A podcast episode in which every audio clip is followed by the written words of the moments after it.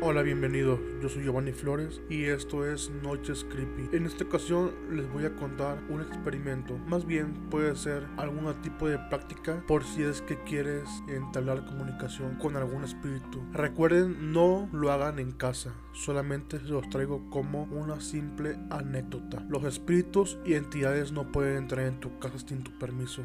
¿Sabías eso? Se quedan parados en las puertas y ventanas, esperando ser invitados por los dueños de la casa, de la manera más informal posible. Un ejemplo es cuando la puerta de tu casa se abre sola. Muchas personas hablan en tono de broma, puede entrar o pásele, es algo que los mexicanos tenemos muy arraigado. En ese momento es cuando las entidades entran y se quedan por allí apoyadas en ti, hasta que se vuelven obsesores. ¿Quieres comprobar que algo entró en tu casa?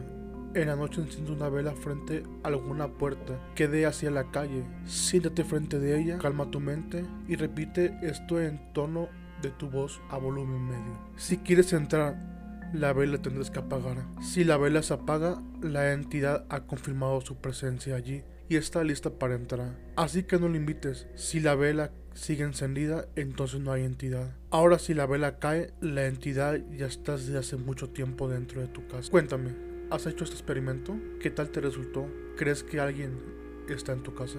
Me despido, soy Giovanni Flores y esto es Noches Creepy.